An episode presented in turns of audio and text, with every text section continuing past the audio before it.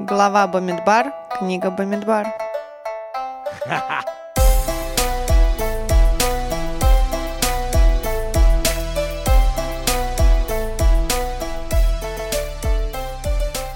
Новая неделя, новый недельный раздел Великой книги Торы, новый выпуск э, нашего подкаста «Тора нашими глазами».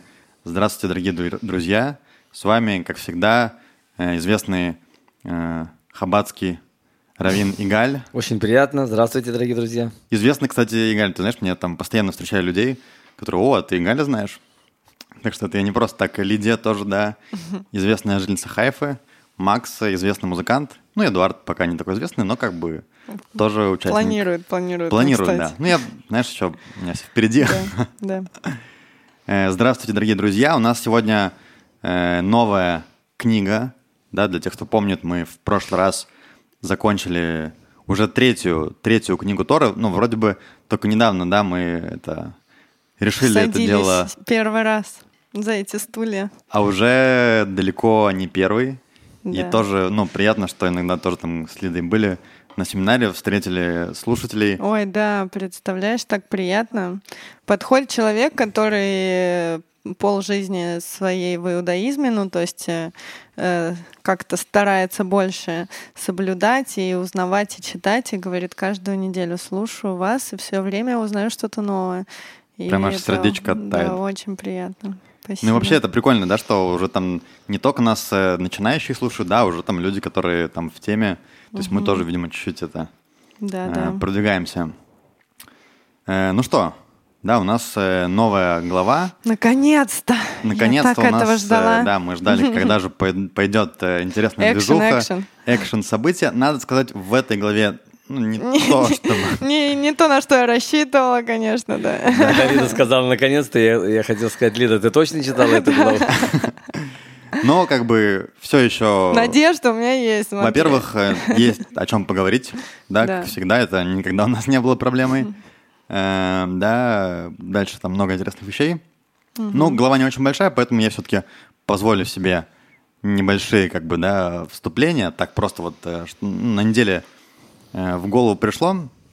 Э, Слушаю я, значит, вот там всякие вещи от неглупых там современных людей, да, и просто в очередной раз понимаю, насколько э, вся вот эта история, там, которую мы сделаем в подкасте, и, в принципе, вот я, Лид, тебе же говорил, помнишь, да, что мы на самом деле э, супер в тренде, даже не в тренде, а вне трендов, потому что, ну, мне кажется, что э, интерес к духовности, он только вообще начинает и будет дальше все больше и больше развиваться. Я думаю, Эдик, что... ну по трендам у нас больше ты, я как бы тебе доверяю. Да, я же, я да. уже не, Я не тебе сильно как в, говорил. в тренде.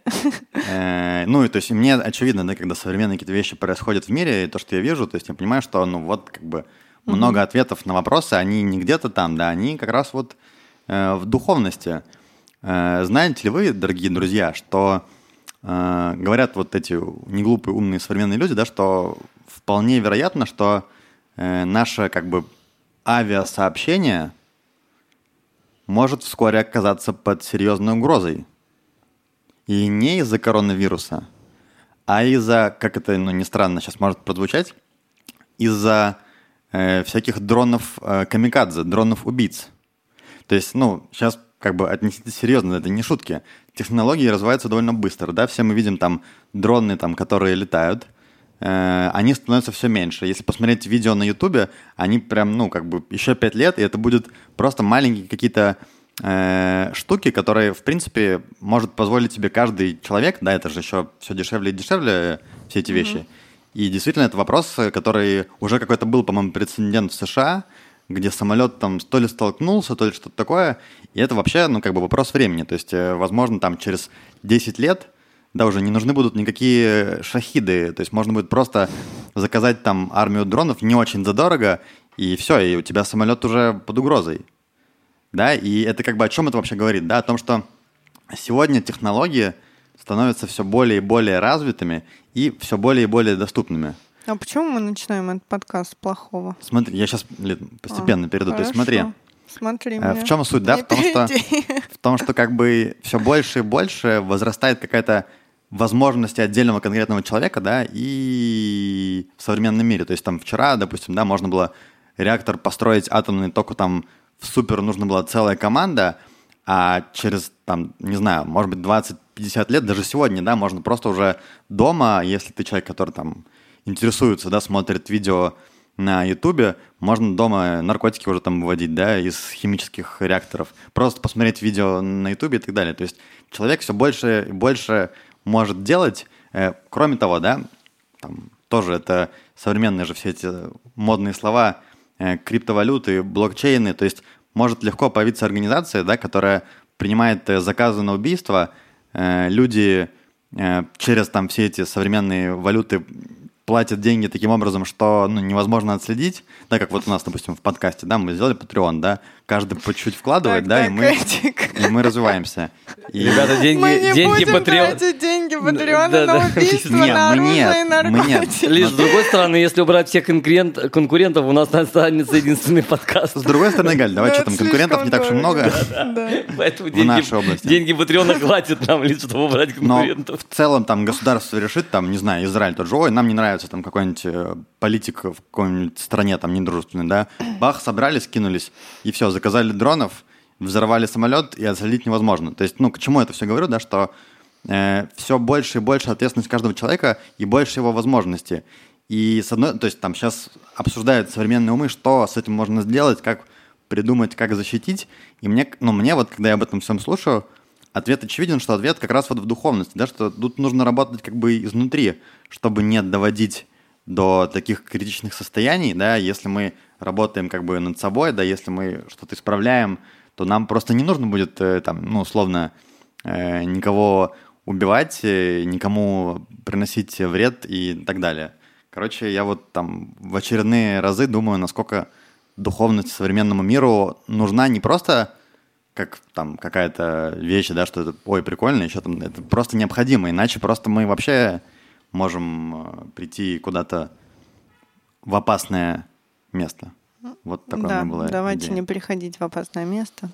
Лид, я попробую перевести слова Эдика на наш подкаст, на наш духовный. Насколько может один человек сделать плохое, настолько же он может даже намного больше сделать хорошего. То есть сейчас ответственность на каждом из нас, уже не на как обществе, на каждом из нас перенести добро в этот мир. И мы видим, что если один человек может одним дроном допустим, уничтожить самолет, то один человек своим, своим желанием, своим стремлением может спасти сотни жизней. Да, еще раз, чтобы люди задумались о том, что у них происходит в жизни, еще что-то, воспитание детей и так далее и тому подобное. То есть сейчас у нас ответственность как каждого человека в обществе отдельно намного больше. Ахон. Да, Дик, ты это имел в виду? Галь, ну просто ну, слаженная команда, понимаешь, как бы уже четко сработано, я как-то, да, оп, ну, У нас Лиды прям... просто в начале да. сердце ёкнуло немного, но, но сейчас мы поняли, к чему ты идешь. Спасибо большое, Галь, ты прям вот... Да, прям как надо. Богу, объяснил нам. Да. Про черный рынок уже заговорили. Ну что, значит, у нас, да, начинается новая, новая глава, да, новый да. этап э, в жизни э, нашего еврейского пути, как бы, народа. Да, еврейского народа. Чуть-чуть вспомним, да, на чем мы закончились в прошлый раз. Э, напомните, друзья, что у нас там было. Напомни, Эдик, я уже... Это, две недельные главы, я помню, были. Да, да, было две недельные главы. Бар Бухукутай. Да, мы говорили про, там, год Шмиты был. Да. Э, в бар, в законный бар мы говорили про год Шмиты.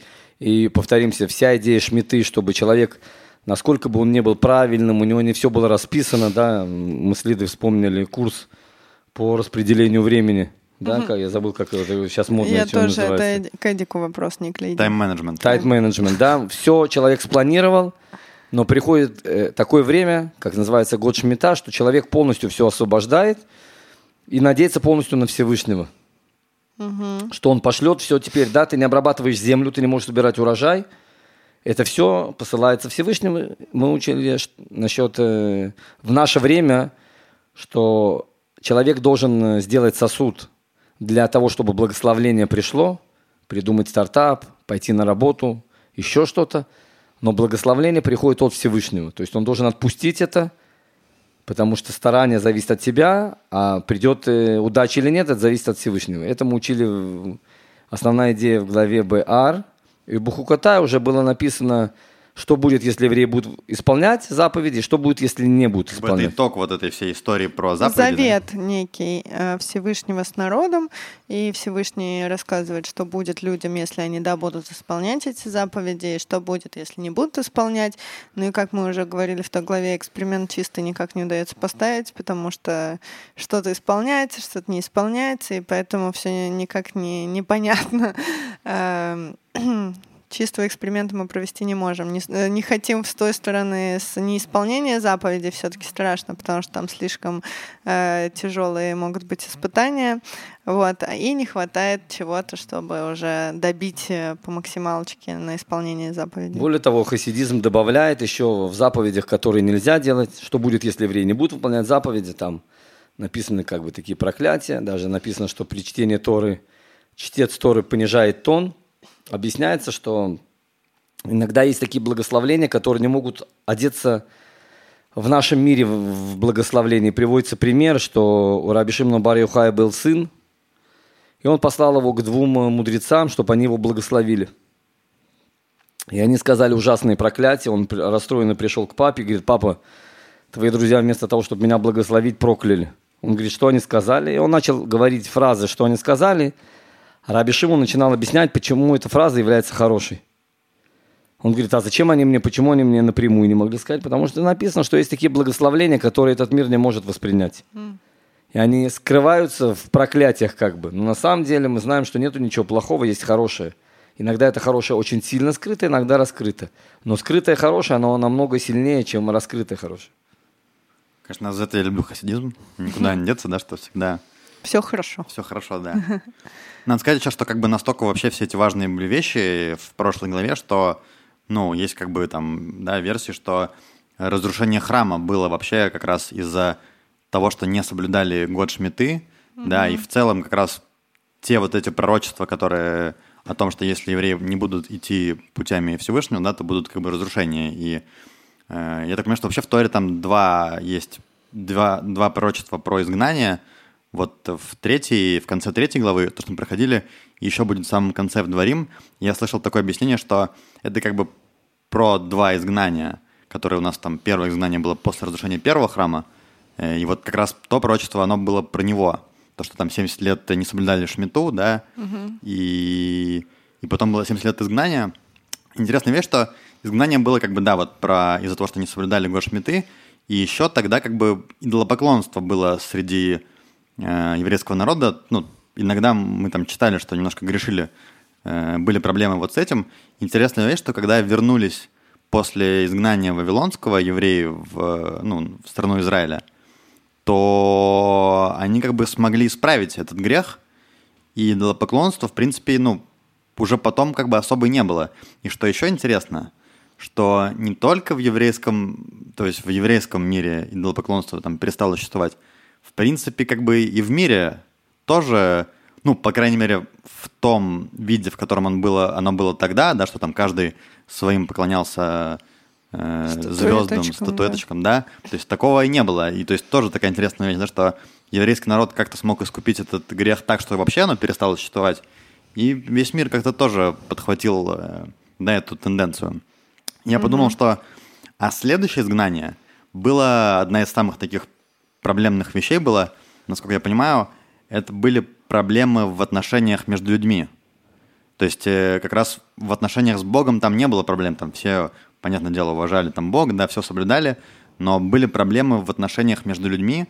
Из-за этого было второе изгнание, которое у нас как бы до сих пор мы не научились уважать друг друга. Ну, мы чуть-чуть вернулись. Беспричинная ненависть. Да, mm. мы чуть-чуть как бы вернулись там в Израиле части, да, но все равно еще не до конца. Да, то есть когда мы в Израиле сможем... Да, я подумал, что, может быть, когда мы этот вопрос решим с, да, с проблемами в отношениях между людей, то, на нашем может быть, хотя бы маленьком клочке земли, то и передастся это всему миру. С одной стороны маленький, но с другой стороны возьми Израиль, и тут же как бы живут вообще люди абсолютно разные из разных да. э, стран и мест, и сложно, конечно, себе представить, как все эти люди могут жить в мире. наверное, если тут получится это все э, сделать, Кстати, вот интересно, я сейчас подумала, ну, вот ты сказал, там, в мире уважение друг к другу, там сразу у меня в голове там арабы и евреи, вечный конфликт. У нас сейчас тоже начались э, небольшие какие-то стычки, столкновения, больше, чем обычно. А потом я подумала, что этот анекдот всемирно известный, что для евреев построили две синагоги. В одну он не ногой, а во вторую он ходит. Так это реально до сих пор как бы есть. Сколько у нас есть течений иудаизма, и один э, говорит, что это течение недостаточно правильное или какое-то подходящее, другие говорят, что нет, вот это недостаточно. То есть даже среди евреев религиозных, насколько чувствуется раскол, ну, в каких-то вот таких базисных вещах, так э, что говорить уже про разные национальности? Если у людей, объединенных в общем-то одной идеей, нету пока общего какого-то знаменателя.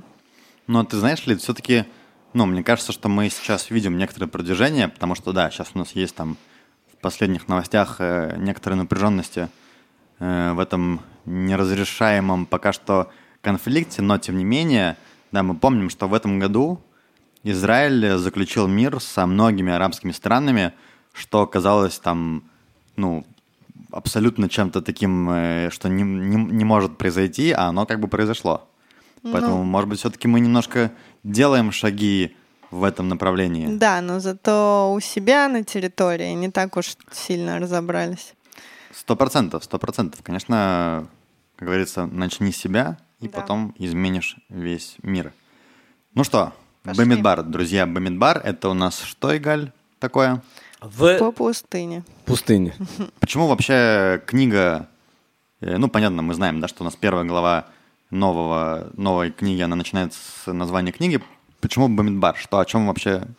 Ну, теоретически вся эта книга будет посвящена скитанию еврейского народа угу. в пустыне. Да, почему? Угу. Ну, мы знаем, что название книг было намного позже. Раньше не было разбивка по главам, да, это уже потом... Ну, вообще не было разбивок. Разбивок вообще правильно? не было, да, поэтому все скитания еврейского народа в пустыне, когда потом мы будем разбирать в следующих главах э, грех э, разведчиков, из-за чего еврейский весь народ должен был э, 40 лет умереть в пустыне, да, и э, все, кто не говорил плохое про землю Израиля, и появ... должно появиться новое поколение, которое зайдет в землю Израиль, все это происходило в пустыне.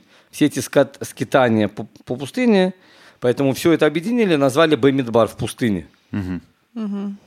То есть, ну, да, ну, известная вещь, да, что там евреи ходили по пустыне 40 лет, это там все, наверное, знают, но это как бы изначально не был такой план. То есть, да, это...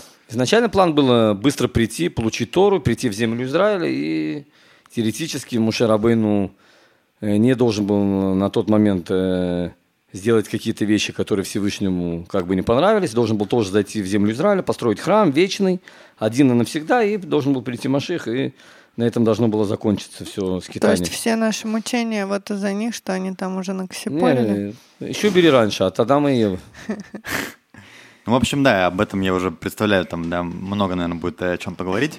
Э, еще одно название есть, по-моему, на русском, ну и вообще в христианских источниках, называют еще эту книгу «Числа». Почему числа, Лид, ты уже, наверное, могла заметить, да, что ну, много да. чисел есть э, не чисел, нас даже просят э, в этой главе пересчитать людей. Да. Сделать эм... пересчет. Даб-кудим, угу. от слова левкот, пересчитать. Угу. Да, в иудаизме эта книга называется... А, как? Помимо помидбар, э, тоже от слова пересчет, то, что ты сказала, ли, да, потому что мы увидим сейчас, в самом начале начинается разбивка по коленам, и в каждом колене уже считается, сколько есть людей. Угу. Именно... Начнем... А, да? Именно по головам я имел в виду, да, Эдик? Если в предыдущих главах мы читали по полшекеля, да. тут именно по имени. То есть каждый, каждый был внесен от 20-летнего и выше у всего народа, и у одного месяца и выше у колена Леви. Начнем сначала, да, чтобы чуть-чуть понимать, где мы вообще находимся. Написано, и говорил Господь Маше в пустыне Синай, в шатре собрания в первый день второго месяца, во втором году после их исхода из земли Мицраима. То есть э, мы сейчас, да, там после выхода из Египта прошел год, э, месяц, год и месяц. Mm-hmm. Да, и, и, то есть мы там получили Тору, происходили все эти вещи, получение, теперь как бы все, пора, пора э, уже выдвигаться. Двигаться. Да, и двигаться дальше. Значит, написано, определите число всей общины сынов Израиля по их семействам, по дому их отцов, по числу имен всех мужского пола поголовно, от 20-летнего и старше, всех идущих в войско в Израиле, исчислите их по их ратям ты и Аарон. Ну, в общем, да, это то, о чем мы говорим, что идет, э, как это, перепись населения, Очередная, кстати. Потому что мы уже говорили, по-моему, раза три, что там по, шейк... по полшекеля на хон было до этого пересчета. Есть много, Лид, если честно, мне кажется, там раз девять за всю Тору пересчитывает еврейский народ, но в каких-то местах, да, по полшекеля считали. Мгм. Э, то есть пересчет показывает важность. Из-за того, что Всевышнему очень важно э, количество еврейского народа, сам еврейский народ, он постоянно его считает. Это пример, как у человека есть какие-то дорогие очень вещи, у него, когда есть свободное время, он открывает эту шкатулку и пересчитывает там бриллианты, да? да. То есть у тебя нету Ради такого... удовольствия. Он так-то знает, сколько их, Он да? знает, что 10, что они изменили, что ли? Ну, если там невозможно украсть. Они 10 и лежат 10. Нет, он достает и читает один, два. И сам этот пересчет доставляет ему удовольствие. Да, Но и- это же не очень э, хорошее качество тешит Не, в человеке. э, э, Лид, смотри, есть пример, чтобы мы с вами поняли. Да, у Всевышнего это связано с духовным удовольствием. Потому что написано, что до еврейского народа, мы знаем, было поколение потопа, поколение, когда строили башню, да, и они потом э, ругались. Э, То есть были поколения, которые очень злили Всевышнего. И написано как пример, как царь, который женился на... э, Начал жить с девушкой, но не, не написал ей ктубу. Потом, когда она переста... понравилась ему, он ее выгнал и не дал ей гет. Да, то есть не было никаких прав. И когда он встретил еврейский народ, то написано тут уже час, время, день, место, все расписано, когда он его взял и э, где это происходит, все это описано, да, то есть это показывает особую важность для Всевышнего именно еврейский народ. И поэтому мы видим, что в любое время, да, там, сделали грех золотого тельца, кто-то погиб. Всевышнему надо узнать, сколько осталось, опять пересчет. Спустились в Египет, надо узнать, сколько спустилось в Египет. Вышли из Египта, сколько вышло из Египта. То есть ему постоянно надо знать, что после каких-то таких э, важных моментов, сколько, какое количество еврейского народа. Ну, смотри, тут еще такой момент, что, во-первых, написано, да, что от э, 20-летнего и старше всех идущих в войско. То есть, э, ну, как бы по простому смыслу мы еще видим, что это как будто бы связано с какими-то военными, как будто бы, ну, то есть армия, которую нужно пересчитать, чтобы понять, э, сколько, ну, человек, да, там, какова там сила, да, куда можно, куда нельзя, то есть э, это же тоже с этим связано или как? Есть, опять же, пример, что так же, как царь, который выходит на войну, ему важно знать, сколько, какое войско, какое количество людей у него в войске. Мгм. Также Всевышнему, да, мы, можно сказать, более духовная, более материальная во- война, как мы решим. Но Всевышнему очень важно, потому что от количества зависит. Мы говорили, что если бы не было 600 тысяч душ, 600 тысяч людей, которые получали Тору, Тору бы не дан- она не дана была бы еврейскому народу. То есть мы видим, значит, что есть э, количество, которое очень влияет. И было бы 599 тысяч 999, все равно бы не дали Тору. Важно было это количество. То есть мы видим, что количество очень важно. И количество очень важно для Всевышнего и определенный возраст. Да, он умирает именно возраст, когда человек уже может выйти на войну. То есть старше 20 Да, то лет. есть у нас как бы именно те, кто на войну могут выходить. Мы Да. говорили, что иногда война, самая страшная война, это самим собой самая тяжелая война. Потому что враг знает тебя наизусть. Мгм. Да, то есть тут...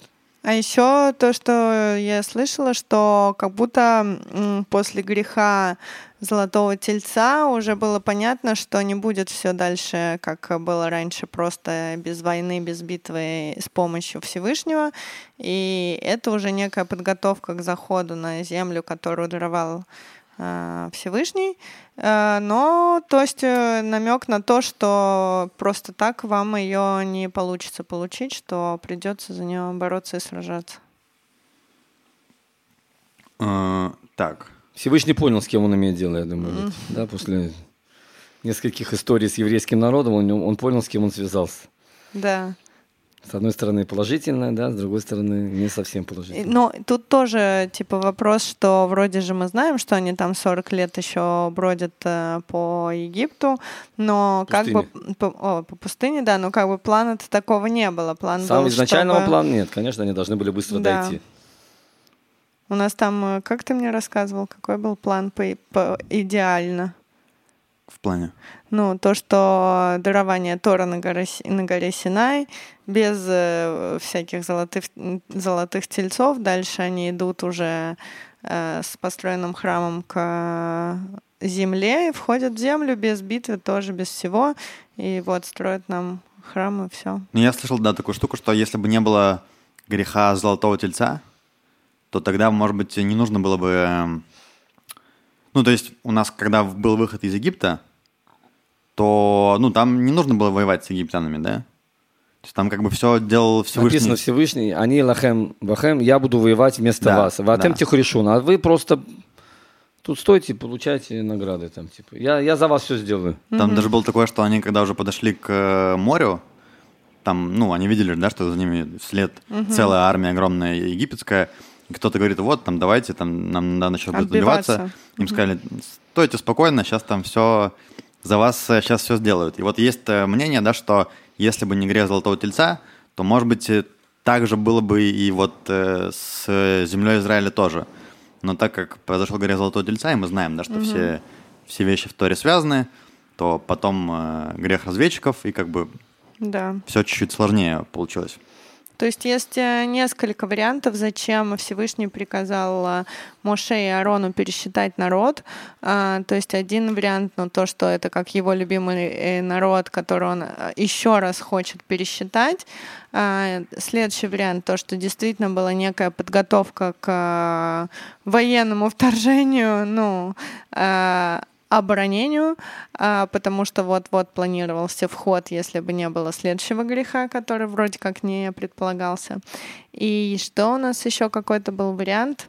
Ну-ка, я... э, ну, не был? Топ, я сейчас вспомню и расскажу. Что-то еще было третье. Ну, я забыла. Там еще... а, третье, я вспомнила. А, третье было еще как будто, чтобы народ пошел благос- получить благословение у самих Аарона и, и Моше, потому что тут же сказали, что не пересчитай, ну, мог, мог бы Всевышний сказать, скажите главам колен пересчитать всех своих э, людей в этом колене. И процесс бы сильно ускорился, и не был бы затратный по времени и мучительный для Моше и Аарона, там, э, который он, видимо, был непростой. А тут получилось, что каждый человек э, старше 20-летнего возраста, ну, мы не забываем, что человек, это у нас имеется в виду мужчина, э, подходил к Моше и Арону, и как бы, как еще я в трактате тоже слышала, что все-таки, да, была какая-то монета даже в этом пересчете, потому что, опять же, нам нельзя считать еврейский народ просто так, нам надо давать э, какую-то монету, по, по ним потом можно будет пересчитать, сколько у нас все-таки людей. По головам считать нельзя, как бы вот. Кстати, я, я читал в Мидраше сегодня, Лен, Мгм. что почему считают по монетам? Потому что нагитайн ра, да, дурного с глаза. М. С другой стороны, против мазикин, мазикин это как вредители. Может быть, это духовные, это материальные вредители. Если вещь подсчитана, то вот эти вот э, вредители, они не влавствуют. Да, то есть тут как бы дво- двойная. С одной стороны, если почитать, то н- будет айнра. С другой стороны, когда ты подсчитываешь, вещь, которая подсчитана, она не аннулируется. Если ты знаешь, что у тебя в коробочке Да, ты не Там- можешь никуда это да, одеть. и также в кашруте, ты знаешь, да, Лид, если ты знаешь, что у тебя было какое-то конкретное количество, к примеру, две картошки, Так. И они с чем-то перемешались, и, ну, не, ну какой-то, какой-то конкретная вещь, которая измеряется в единицах, Мгм. и она была не кошерной, и она перемешалась, то нельзя ее аннулировать. Обычно проц- процент 1 к 60. 1 к 60, если что-то не кошерное, к примеру, мясо с молоком, Да. было 60 литров молока, и туда попал случайно меньше килограмма мясного. То это окей. И это сварилось, и не осталось от мяса ничего, или ты вытащил мясо, и это окей. Да, да, там какая-то... Одна шестидесятая, да? То А, есть Да, этот закон 1 к 60 не больше, называется. как бы. Мгм. 1 к 60 и больше. А тут говорит, что нет, даже если будет 1 к 1000, из-за того, что эта вещь подсчитана, она не может аннулироваться. А, То есть это не какой-то там кусочек мяса, нет, это какие-то конкретные 5 или 6 каких-то вещей, и мы видим, что они влияют на всю смесь. И поэтому еврейский народ, с одной стороны, не подсчитан по головам, чтобы не было айн ра, дурного с глаза, с другой стороны, наоборот, да, подсчитан, потому что дурной не, не может, э, э, вредители не могут властвовать над тем, что подсчитано. Окей. Ты вообще, кстати, ну, интересную тему сказал, да, о том, что получается, что каждый человек, да, вот из этих 600 там с чем-то тысяч, даже у меня где-то записано э, 603 550. Да, то есть каждый из них, да, к каждому из них подошел Моше и Аарон, и это же еще, ну, нужно понимать, что это насколько какое-то поднятие такого, ну, боевого духа, да, то есть до Ну этого... и благословение, потому Да. что Маше и Арон, они э, цадиким, э, э, большие люди, э, самые большие люди на тот момент для, для народа, для всего. И не каждый, как я понимаю, там с ними имел э, Кто-то, может быть, его диалог. видел там на горе вообще Да. издалека, да, и, а тут он к тебе подходит, да, Да, ты с ним... каждый. И, по-моему, каждый называл имя им. Маше и Аарон. То есть это Свое, своего отца, с какого колена, то есть каждый, каждый за- говорил это все Муше и Арону. А, и еще я слышала, это было сделано для того, возможно, чтобы потом, когда э, еврейский народ зайдет на территорию Израиля, э, чтобы можно было поделить землю в соответствии с э, коленами, чтобы не было уже там вот этой экономической, э, ну, как ее метание, кому что сколько, что вот сейчас все уже посчитали, все все знают, кому чего давать, чтобы не было с этим никаких проблем. Вот. Ну, это вообще круто, я считаю. Ну, подумал еще тогда, что то, что как бы каждый человек видел своих как бы лидеров, мне кажется, сейчас вот только начинают э, современные политики приходить вот э, к этой идее, да, что нужно быть чуть-чуть э, поближе к народу. Помню, когда в Эйлате работал в стартапе в одном, к нам как-то, ну, не как-то, даже несколько раз приходил мэр города, прям, ну, на работу.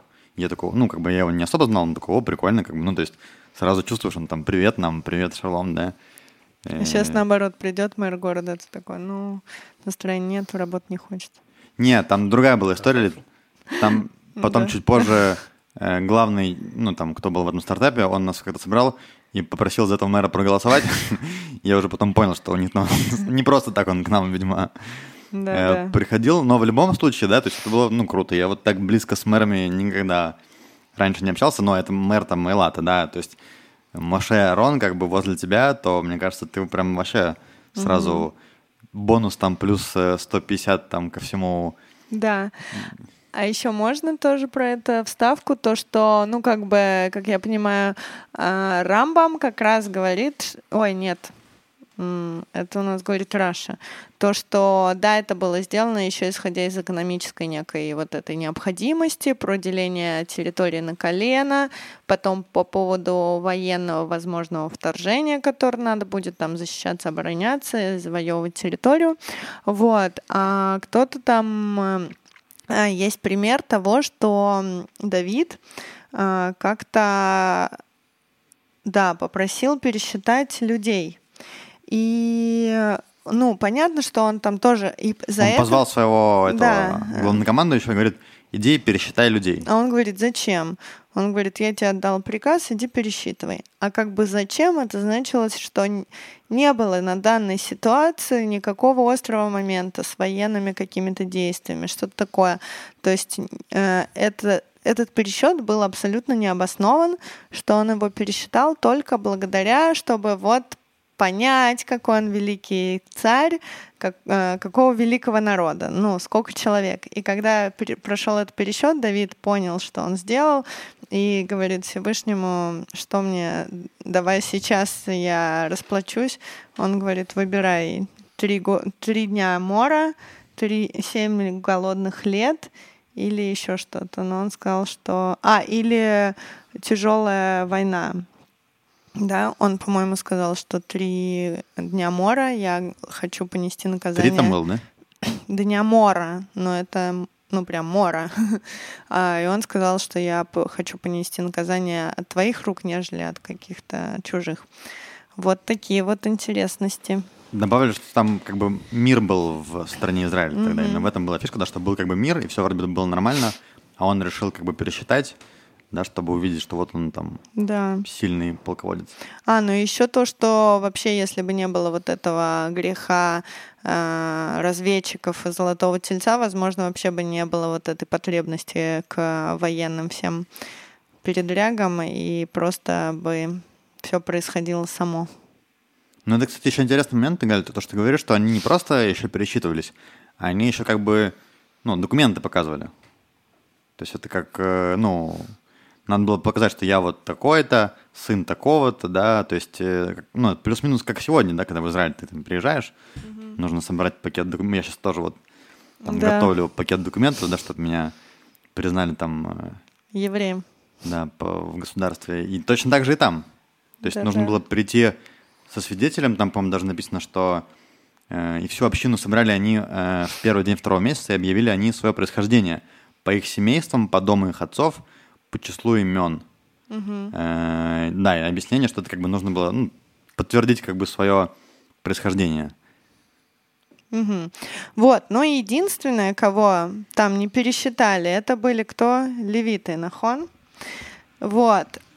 Что там это интересная, мне кажется, штука. У нас первый раз, по-моему, появляется вообще левиты как какое-то, ну, выделенное что-то, нахон. Я просто не помню до этого. Да, коины у нас всегда, а левиты вот первый раз. Они это колено левита, нахон? Да, откуда вообще, да, Лида хорошо заметила, почему именно мы выделяем левитов? Мы говорим, что это как спецназ Всевышнего, которые направлены на служение в храме. Угу. И отсюда мы получаем заповедь «Выкуп первенца». Потому что раньше все, кто должны были служить в храме, это были первенцы. Как у друзов, да? У друзов первый ребенок, он э, как бы продолжитель веры. То есть первенцы, ну, у любых, не обязательно левиты. А, да, тогда mm. не должно было быть колено леви для служения. Mm. Да. Должны были быть все первенцы, которые служат. Но из-за того, что сделали грех золотого тельца, mm-hmm. Всевышний сказал, кто за Всевышнего ко мне. Так подожди, у нас же коины служат в храме. Коины и леви. Коины просто служат внутри храма, а леви э, чуть-чуть снаружи. У них более как бы грязная, грубо говоря, у работа. Коинов? Нет, у леви. Ну, не нужно, что ли, а, нет? работу в храме, можно сказать. Не, ну у то есть я поняла, что коины леви... приносят жертвы, а леви да. играют на музыкальных инструментах и поют. А, серьезно? Так подожди, а то, что я поняла, что леви не, левиты не могут заходить в храм, они не могут прикасаться ни к чему, потому что они, ну, умрут. Э, было же сказано, что коины могут, а вот другие... Смотри, Лид, вопрос, э, если служение, то там, правда, действительно только куаним. А, к примеру, когда было путешествие, да. поход, то было три колена в колено Леви. Они несли. Они несли это. И Но коины это все складывали за, все. Да, запаковано, да. чтобы они, не дай бог, не дотронулись до святынь. И не умерли. И не умерли. Правильно. То есть коины, они были как внутри, да. Теперь, э, а были а, первый ступеньки. Стан как бы был были ступеньки ага. в храме. И, и были ворота Никанора, они называются. И дальше уже наступало место, где стоит жертвенник и где зарезают животных. Угу. Левим стояли перед воротами Никанора и пели. Пели, играли на музыкальных инструментах. Угу. То есть они могли чуть-чуть дальше пройти, чем Израиль, но не дальше, чем Куаним. Да. Угу. Они заходили вот э, в, пред... в предбанник. предбанник да. да. И это все пошло только из-за того, что первенцы согрешили в... А левиты нет. Левиты никто не согрешил. Всевышний... Муше сказал, кто за Всевышним ко мне, и пришло все колено Леви. Угу. И поэтому левиты стали автоматически теми, кому Муше доверил э, духовную жизнь э, еврейского стана. Ну да, и тут как бы Всевышний вспомнил про левитов и сказал, что а вот этих не считай. И, кстати, тоже, что интересное примечание, что, как мы знаем, потом все пересчитанные э, не зайдут в землю Израиля, ну, из-за греха разведчика, возможно, мы чуть-чуть забегаем, ну вот, а, левиты такие, да, зайдут. Ну да, у, у левитов не было греха, они так же, как и Муше, все хотели именно Ну да. зайти в землю Израиля. Мгм. И поэтому есть обряд выкуп первенца. У Надеюсь, левитов. У всех, кроме левитов и куаним. Ну, типа, э, первенцы должны выкупить у левитов. у коинов, да. А, у коинов. Окей. Поняла. Эдик, ты выкупал себя? Мне кажется, да. Но, может быть, стоит как-то проверить. А если он не выкупал, то что, ему не дадут э, этот... Не, э, надо выкупить просто. Это очень важно, написано ли тот, кто участвует в, тра- в трапезе. Ну, ты рассказывал. Это Тебе все трапеза, ну. Игаль. Это что Не, еще раз 8 напомни? Как будто 84 поста постился человек. Кто в трапезе участвует по выкупу Первенца. первенца? Так что выясни, а то тебе... ну, ты помнишь пять А. монет серебряных, что ты держал, Эдик? Не помню. У тебя есть старший брат или сестра? Нет. Не выкупили, походу. Сейчас мы Я тоже. Подожди, ну наши... а тому, э, кого выкупают, тоже это засчитывается как 84 поста? Конечно. А, ну не, просто. Не-не.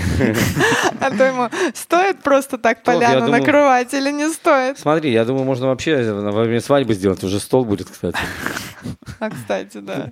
С другой стороны, зачем совмещать, вы да? Ну, как Не, бы, радость нельзя может быть, совмещать. две лучше отдельно сделать мероприятия. Сделаем- Зачем сделаем- нам, как бы... У нас будет какой-то мальчишник, Ну, давай О, обсудим. в Вегасе, Вегасе. Или А, ну да. А будет э, девичник? Я не знаю, это к подружкам. Это у нас, кстати, событие, да, ты не рассказал. Слушателям никто не Ну, знает. ну как никто не знает? Просто весь Facebook только об этом и говорит, но я думаю, правда Ну, стоит чуть-чуть отойти от темы и поздравить э, Эдика с этим... Что такое Эдик, это я не понимаю. Что? Почему только Эдик? Ну, Эдик сделал предложение, нет? А я Ну, смотри, там... Эдика заставили сделать предложение. ну не заставили, просто объяснили. Смотивировали. Смотивировали. Будущий мир, Да, да. еще что-то. В любом случае, Нам сказали просто, что когда, ну, там люди уже заключают союз, да, там все, то благословение. потом Да, благословение как бы немножко... Сто процентов. Сто- Эдика это это так и есть, прямо да, повлияло на его решение. Даже, даже без вариантов. Сто процентов. Ну, много, в общем, разных вещей. Хороших. Бонусов. Мы ждем. В любом случае сделаем... э, Эта вещь называется выкуп первенца, что по традиции первенец принадлежит коину для служения в храме. Есть целая процессия, что коин держит определенное количество э, папа ребенка, если не папа ребенка, то ребенок сам, который уже вырос, допустим, держит пять монет серебряных и говорит, что я выкупаю себя, да, и коин берет эти монеты, а человек становится освобожденным от Служение в храме. служения в храме как раб э, первенца, э, коина. Да, это называется выкуп первенца. Это все делают, кто у кого э, родители не Первым коины, ма- не леви. Во-первых, А. он должен первым ребенком родиться. И мальчиком. И мальчик естественными родами. Помнишь, мы рассказывали? Да, да, да. И только после этого, он, э, если все эти условия совпали, то это называется первенец. Сейчас мы выясним у твоей мамы, как ты там у нас родился. Позвоним, позвоним, все это узнаем, да. По поводу левитов, кстати, еще такая интересная штука, тоже я услышал там у- в лекции там, Пантелята, что, оказывается, левитов было ну, значительно меньше, чем всех остальных. И вопрос, ну почему? Ну, просто по количеству. Почему? Потому что мы об этом говорили тоже, когда мы обсуждали, как жилось в Египте, э, ну, израильтянам, да? Э, там было написано, что чем больше они же были рабами, да, и чем больше их притесняли, угнетали, тем наоборот, помните, помнишь ли там ли, да? Тем наоборот больше они как бы Рожались. плодились и Да. размножались, да. А левиты, то есть это как бы такая была сила противодействия, да, чем больше египтяне давили, тем наоборот, э, ну, понятное дело, с помощью как бы Всевышнего, да, тем больше, э, наоборот, они размножались.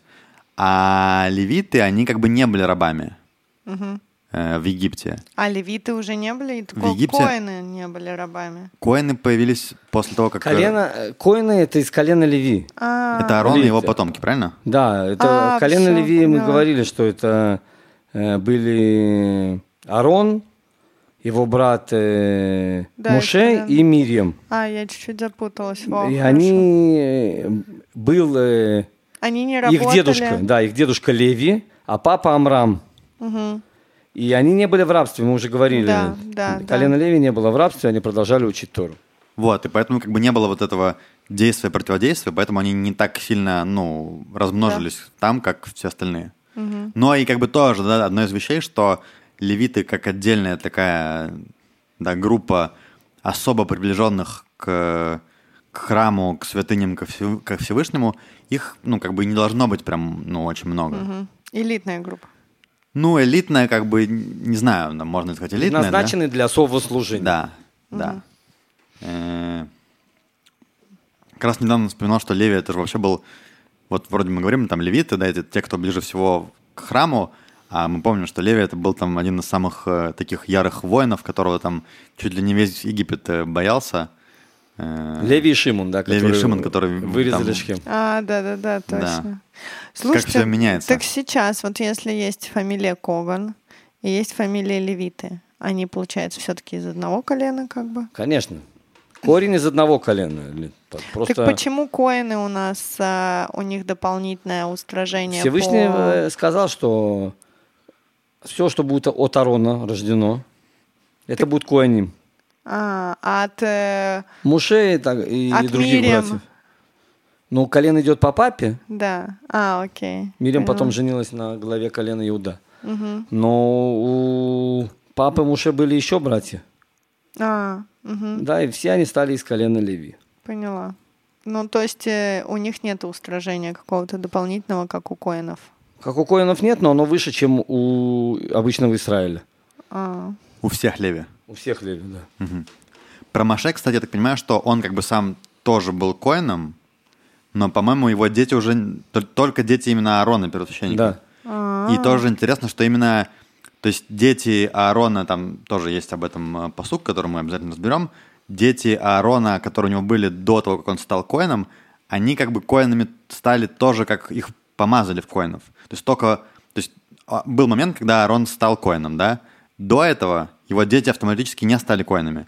Только уже после того, как он стал сам коином, дальше уже идет вот это вот э, право, да, по рождению. До этого как бы тоже они автоматически не были коинами. И, Ну, по поводу вот всех этих, этой истории с исчислением и так далее, да, тут тоже как бы технические моменты. Весь народ Израиля был поделен на четыре группы, да, то есть э, там был определенный порядок того, как они будут двигаться. В середине э, было вот как раз э, колено Леви, в середине как бы коины, да, у них отдельная была задача по тому, как перевозить храм. Э, ну, этот мешкан скинью, да, то есть там четкие были указания, кто что несет и так далее. Они были как, как сердцевина, да, всего этого стана, они были посередине, и их уже окружали другие колена, и есть тоже определенный порядок. Да, они там делились на четыре группы, эти были там со- с юга, те там с запада, с северо-востока. У каждого из четырех этих групп было свое знамение, да, потому что как бы раньше знамения, да, то есть там не было рации телефонов, да, как понимать там, когда г- 600 тысяч человек идет, как понимать, кто где, да, ты видишь знамя. И, и у каждой этой группы был свой, как бы, ну, свой там предводитель, причем первыми шли, я так понимаю, колены Иуды. Что интересно, да, что Иуда, мы знаем, это как, э, ну, Цари. колено цари, да, они как бы шли именно, ну, первыми в этом стане. Э, Слушай, а сколько вышло людей из э, Египта? Написано 600 тысяч. Так сейчас э, столько же, по сути, осталось практически? Сейчас ну, плюс-минус, да. А, ты нет, сейчас? не сейчас? сейчас нет, но вот на, на нашу историю главы. Ну, там было несколько смертей, но в целом плюс-минус так и Было чуть-чуть побольше, да, лет. На несколько тысяч. Да, потому что ж там было вот за грех э, Тельца, тельца, да. было это самое немножко. Ну и плюс там умерли, опять же, дети Арона, там, да, был еще, мы проходили, что какой-то был мальчик там, который... Но та, та же численность как бы и осталась. Чуть ну, больше плюс-минус, 600. плюс-минус, да. Мгм. Э, Есть тут еще один интересный э, момент, который, ну, хочется посмотреть, да. Э, Написано там чуть дальше, и вот потомки Аарона и Маше в день, когда говорил Господь Маше на горе Синай. И вот имена э, сынов Аарона, первенец Надав и Авиу, Лазар и Тамар. И тут такой момент интересный, потому что написано в начале потомки Аарона и Маше, Да, потом называются только дети а потом Аарона. называется, да, дети, ну, только Аарона. Куда дели? Ну, во-первых, мы сказали, что вначале был М- Моше Коином, Да. но он не, не Не служил в храме. Как бы его дети левиты просто. Его дети обычные левиты, да. То есть, поэтому сейчас мы говорим именно про коинов, кто служит в храме, кто возглавляет коинов, как это идет иерархия, все такое. Да, потом уже Левиим. Когда лагерь останавливался, Моше и Арон были ближе всего ко входу, и потом колено Леви полностью окружало. Так подожди, а получается, что Моше не мог войти в храм? Но вначале он только заходил. Лет, Он первый, кто сделал а он же не коин. Или Он был коином. А, ну от него не коин. От него не коин. Он был Ну, как коином, потом так, сказали если у нас поминать. по отцу. Не, Лиз, ну, смотри, ну у нас было, если помнишь, ну у нас точнее помнишь, у нас еще будет эта глава, рассказывается про Пинхаса. Бена Лазар, сына Лаза, э, Лазара Коэна. Это внук, получается, Аарона. Внук да? Аарона. Написано, что он э, не был коином. Почему? Потому что когда Аарона помазали, он уже был рожден. А, А считались коины только он и его дети. Потом, когда начинают рождаться дети, они автоматически помазаны. Да, поэтому мы видим, что э, ну, понятно, была да. такая ситуация, что вроде бы коин, а вроде бы и не коин. Поэтому Муше был коин, он освещал этот храм, он строил и все на свете. Но так иначе сложилось, что Всевышний сказал, что он э, э, вот этот э, да, заслуга перейдет Арону. Потому что мы говорили, он встречал их, его с радостью, хотя он там был в Египте, ему же боялся, что он начнет переживать и так далее. Да. Там Арон заслужил. Ну, смотри, я так понимаю, что как бы там же была вся эта история, помнишь, да, что Да-да-да. э, вроде как даже Моше мог стать э, первосвященником, но там немножко все пошло по-другому, да, и Арон как бы именно, он вначале был, но он как бы передал ему вот это вот право, и потом уже помним, да, что была история, когда э, Шхина пришла э, в Мешкан, да, вначале там не сразу, потом они чуть там все, Арон и Моше порешали. Еще одна тут есть интересная вещь, Э, одно из объяснений, тоже это я услышал там, рассказывал в лекциях Раф Маша что на тему того, что почему написано, что потомки Аарона и Моше, и, ну, говорится про сыновей Аарона, тут поднимается еще такой интересный вопрос о том, что э, Моше как наставник, то есть Моше, который научил Торе детей Аарона, он как бы их, ну, то есть есть биологический отец, да, это, конечно, важно, да, он, который дает тебе жизнь. Но человек, который обучает тебя Торе, он как бы приравнивается к отцу.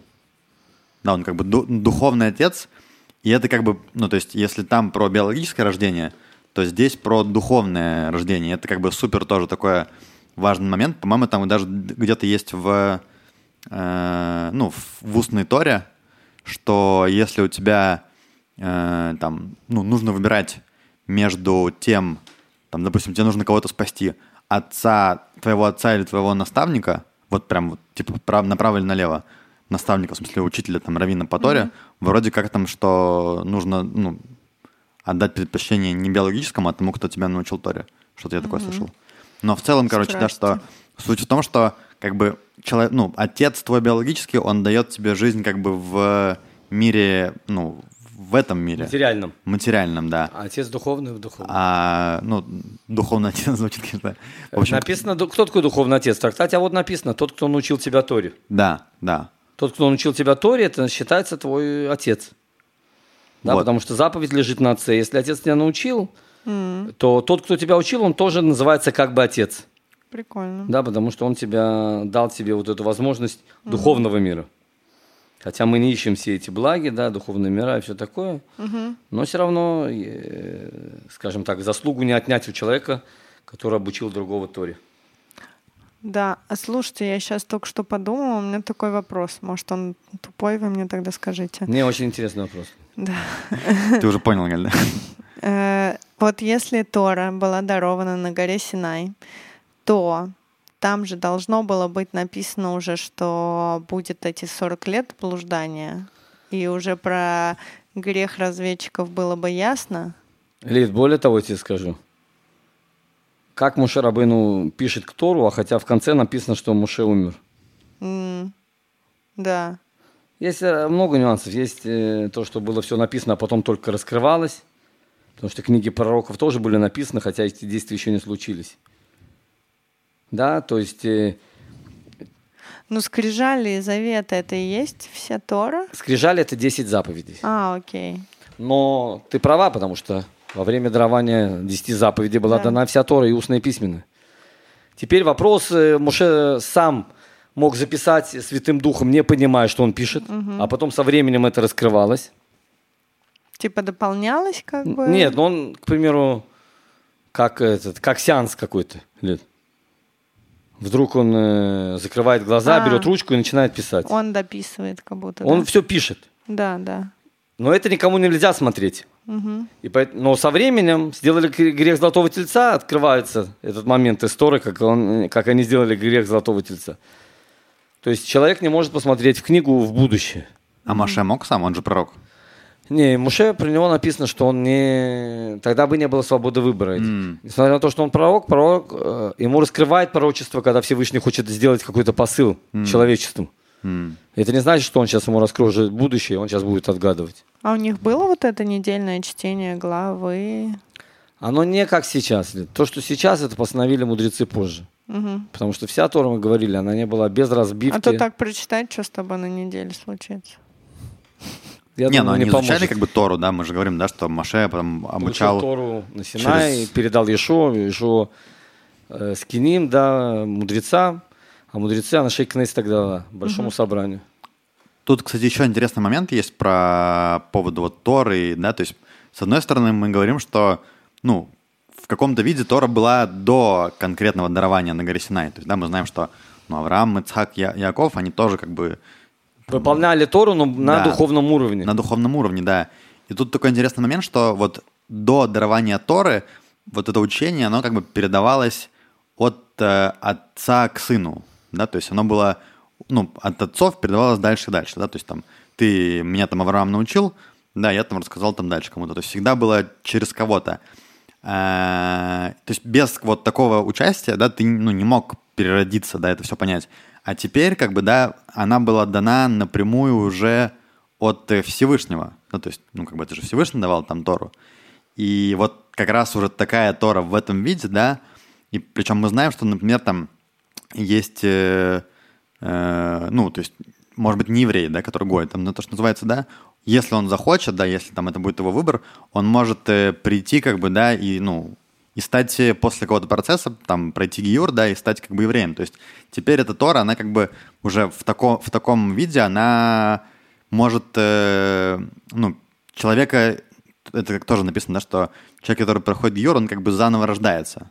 Да, это как раз связано с тем, что... Ну, что у него вообще еврейская душа, просто она должна как-то прийти в этот мир э, по-другому, нежели... Да, то есть как бы рождается его еврейская душа, это как раз о том, что вот человек, который учит тебя Торе, это как бы тоже он дает тебе новое какое-то рождение ну, твоей души. Угу. И это все стало возможным как раз вот в этом уже виде после дарования Торы на, на горе Синай. Угу. То есть как бы, э, да, мы говорим, что как раз вот там про Аарон и Маше, что то есть не может человек стать, даже там еврей, он не может стать сыном Аарона, то есть коином, если он не рожден по праву рождения. Но он может стать как бы сыном Маше в том плане, что он может как бы прийти к Торе. Учить у него Тору. Да, да. Эдик, а. еще интересная вещь, откуда пошли знамя. Да, вы помните, я говорил уже, когда была угу. недельная глава, посвященная дарованию Торы. Э, рассказывается, что Евреи увидели, как ангелы спускаются, и у каждого стана есть свое знамя. Евреям это настолько понравилось, что они захотели тоже, чтобы у них были свои знамена. А почему у ангелов были свои знамена? Ну, вообще, почему было распределение еврейского народа, вот как мы сейчас слева, справа? Да, да, да. Потому что, когда написано «Всевышний спускался», спустилось армейское воинство ангелов, которые тоже окружали. Я так понимаю, это, помимо того, что это как бы безопасность, это как э, кортеж, э, который уважительный кортеж, как это сказать, который президентский кортеж, его задача, ясное дело, защитить, угу. но также это задача, которая, что в, в глазах других людей это было что-то великое. Угу. Ну, это, видимо, какое-то отражение, что есть там да, Всевышний как бы со свитой своей Всевышний спустился плане. со свитой, да, в духовном плане, и они были при знаменах. Что значит знамя? Каждый отвечал за какую-то работу свою э, в служении Всевышнему. Евреям настолько понравилось, что они захотели тоже эти знамена, и им Всевышний дал. У Юды, по-моему, был лев там, или Лев, да. А это почему сейчас Иерусалим со львом? Тоже одно из этих вещей. Так, Ну, а- столица. А, как-то к, и- к Иуде, к колену Иуды относится? Э, Не? Л- э, смотри, если я не ошибаюсь, то Иерусалим это Минаше э, и э, Бениамин. То есть там не- это не было колено Иуды, где был сам Иерусалимский храм. Мгм. Э, но почему именно Иерусалим имеет символ э, льва? Интересно, да. Надо посмотреть. Ну, это, я думаю, позже уже, может быть, как-то все появилось. Да, ну, тоже не это, все ж это, просто. это, не, это понятно, что это совсем недавно. Да. Ну да. Но это тоже с, как... с какой-то целью так сделано. Кстати, интересный момент, да, что мы там видим, что у нас как бы сейчас колен уже, можно сказать, 13, а не 12. Потому что у нас в центре колено вот Леви с коинами и вокруг 12 колен, потому что у нас, мы помним, Юсеф да, разделился на Минаше Да. и на Ефраима. Минаш и Ефраим — это два как бы отдельных колена. Я не помню, Да. они там были в одной группе или нет, или в разных, э, но это в любом случае как бы два отдельных колена. А про еврейский вот этот стан я слышал, что это еще там отражение духовное, но это еще отражение как, то есть мы говорим, да, что мир — это отражение человеческого тела, то есть это как бы тоже, да, там в центре, то есть у человека самые защищенные его органы — это сердце и мозг. И точно так же и здесь, да, там самые защищенные, э, это, ну, как это, храм, да, переносной, внутри, как бы э, Арона Койдыш как мозг и жертвенник как, как сердце. То есть самые главные две части, да, они максимально как бы э, защищены. Да. Но мне кажется, мы разобрали эту главу. Да, да, разобрали, поговорили, подготовились, как бы, да, пересчитали всех, поняли, где мы, что мы, и подготовились к тому, чтобы уже К дальнейшему пути. выдвигаться, да, и навстречу. Да, специальные люди по переноске назначены. Все хорошо. В общем, двигаемся дальше в сторону к Святой Земле. Израиля. Да, да. Да. Погнали. Ну что, все? Да. Спасибо, дорогие слушатели. Э, Напомню, да, что мы недавно открыли, наконец-то, э, наш аккаунт на Патреоне. Точно, точно. Да, будем рады да, любым участием. Спасибо вам большое. До встречи на следующей неделе. Пока-пока.